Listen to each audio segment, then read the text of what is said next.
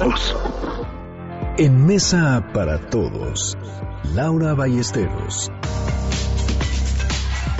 Laura, ¿cómo estás? Qué gusto recibirte. ¿Qué tal, Manolo? Gracias a ti y bueno, a quienes nos escuchan también. Oye, estamos en una temporada, parece, de nuevos reglamentos, de nuevas reglas en la ciudad, en la movilidad de la ciudad. Se anunciaron algunas modificaciones al reglamento de tránsito, este tema tan polémico de las fotomultas que desaparece, que serán ahora fotocívicas.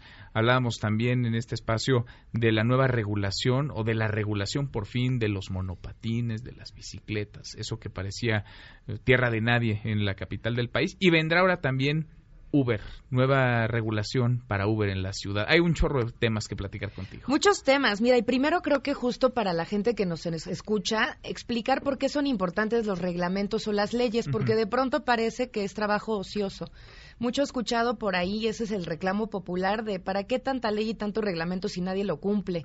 Si al final todo el mundo se lo pasa por el arco del triunfo, especialmente los chilangos, ¿no? Entonces, esto es importante porque a través de los reglamentos es como moldeas la política pública y haces que la gente pueda adoptar ciertas eh, actividades o ciertos hábitos eh, porque están permitidos o no por la ley o porque hay una sanción o no por la ley. El consenso técnico global es que normalmente regla sin sanción no es regla. Pues y especialmente sanción económica. Eh, cuando estamos hablando sobre todo el tema de tránsito. Pues sí, porque además es la que inhibe la conducta. Como es la que más duele en el bolsillo en ese momento, eh, inhibe la conducta de manera inmediata y eso te genera al final pues un comportamiento distinto. En, el caso de los reglamentos de tránsito, en términos de muertes y lesiones, que eso es lo más eh, grave y al final lo que se tiene que prevenir. Con los cambios que se han hecho en estos reglamentos en los últimos eh, semanas por la nueva administración, decirte que del nuevo reglamento de tránsito, porque era nuevo apenas hace dos años se había publicado, se le hicieron algunas reformas. ¿Qué tan profundo, digamos, es el cambio en el reglamento? Pues mira, en materia de seguridad vial sí es profundo, porque están eliminando fotomultas, eh, que son sanciones económicas, aparecen fotos cívicas, que son mucho más enfocadas a la educación. Eh, los dos enfoques eran erróneos por sí solos porque no estaban acompañados.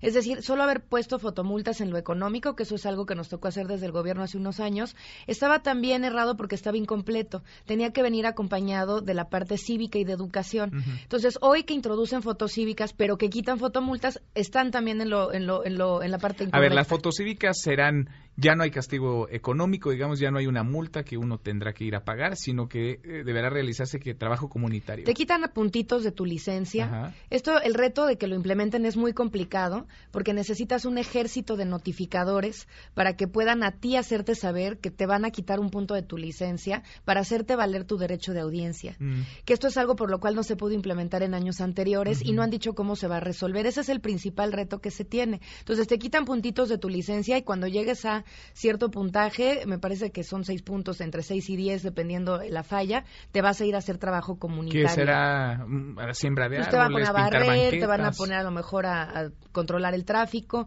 Sin embargo, esto es formativo.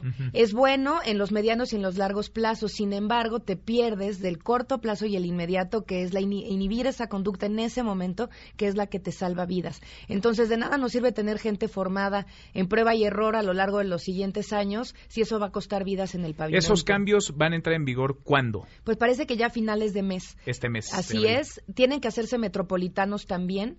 Era uno de los retos del nuevo reglamento, con el Estado de México especialmente. Eh, y ese fondo de cambio en seguridad vial, sin duda, es lo que está hoy sobre la mesa. De hecho, en este momento, mientras hablamos en Buenos Aires, hay un foro de seguridad vial de la red de ciudades seguras de la OCDE, que justo se hablan de estos temas. Y va a ser bien interesante ver cómo, porque la CEMOVI tiene presencia ya va a exponer estos cambios porque van en contra de la tendencia internacional y de las recomendaciones internacionales. Oye, y en CEMOVI y en el gobierno capitalino pues no dejan de escribir porque están escribiendo varios reglamentos. Ahora nos dices, ¿vendrá también una nueva regulación para el tema de Uber? ¿Van a sacar una cosa diferente a la que existe, a la que aplica hoy en la Ciudad de México? Pues mira, están abriendo la caja de Pandora. Eh, hay una regulación que se hizo ahora para monopatines y bicis sin estación, que bien mencionaste, que va a poner orden eh, y, y seguramente también polémica sobre la operación de estos servicios porque ponen un tope de vehículos a circular y entonces abre la caja de Pandora para decir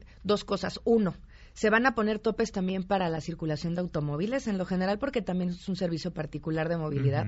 Y número dos, se va a tocar la regulación de Uber porque la jefa de gobierno hace dos semanas lo anunció, que lo están preparando y aquí todo parece indicar que van a homologar regulación de Uber y taxis para ponerlos en la misma lógica. Que es una batalla o es una pelea que han tratado de dar los taxistas de hace El gremio del taxi, sí, y que esta regulación anterior que le daba vida a Uber, Cabify y el resto de las plataformas que dan servicios, pues había puesto como una innovación para América Latina al ser la Ciudad de México la primera en regularlos.